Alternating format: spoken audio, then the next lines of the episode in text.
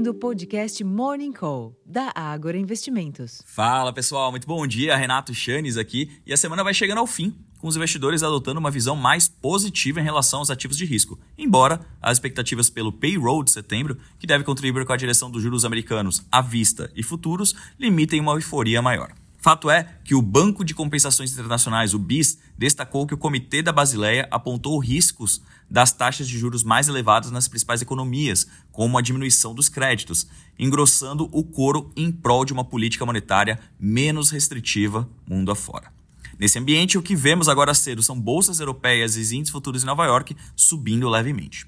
Para além dos mercados acionários, o dólar está perto da estabilidade, os contratos futuros do petróleo sobem e os preços futuros do minério de ferro registraram perdas de 0,33% na madrugada em Singapura, cotados ao equivalente a 114 dólares e 75 centes por tonelada. Relembrando que hoje é o último dia que usaremos o preço de Singapura como referência. Eles foram usados nos últimos cinco dias em função da Golden Week, um feriado de uma semana lá na China. A partir da próxima segunda-feira, voltaremos a utilizar a referência de Dalia. O clima para abertura tende a ser positivo por aqui também, ainda que a leitura do dado americano exerça um papel importante para a sustentação desse cenário. Internamente, alguns dados de inflação e atividade são previstos, assim como a agenda de alguns membros do governo. Mas ao que tudo indica, será o cenário internacional que definirá o rumo dos nossos negócios hoje. Em termos de agenda aqui no Brasil, os dados de setembro do IGPDI foram conhecidos logo cedo, às 8 horas da manhã, mostrando alta de 0,45%, acelerando em relação ao avanço de 0,05% em agosto e superando a expectativa, que era de 0,26%. Ainda hoje serão conhecidos os dados de captação da poupança, às 9 horas da manhã, e da produção de veículos da Anfávia, às 10 horas.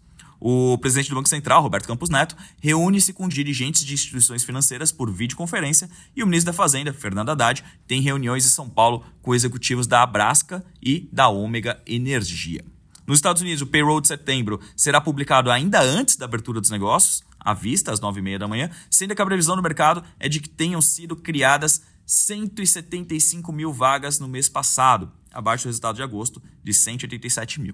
Posteriormente, serão conhecidos dados de crédito ao consumidor em agosto e na agenda de eventos, o diretor do Federal Reserve Fed, o Christopher Waller, discursa a 13 horas. E por fim, na Europa, o indicador de economia e indústria na Alemanha mostrou um salto mensal de 3,9% em agosto, bem maior do que se esperava. Pessoal, bem sucinta aqui a abertura, mas o fato é que estamos muito dependentes da leitura do payroll que é antes dos nossos negócios à vista. Isso pode alternar toda a dinâmica que eu comentei até o momento. Vamos torcer para que não, mas a gente vai deixando todos vocês atualizados ao longo da nossa programação, nas nossas lives, nossos podcasts e também nos nossos relatórios de Cristo. Também faço convite aqui para acessar o nosso relatório Abertura de Mercado, já disponível dentro do Agora Insights, onde colocamos algumas notas corporativas bastante importantes para vocês hoje. Vou ficando por aqui, desejando a todos um ótimo dia, uma excelente sessão e até a próxima. Tchau, tchau.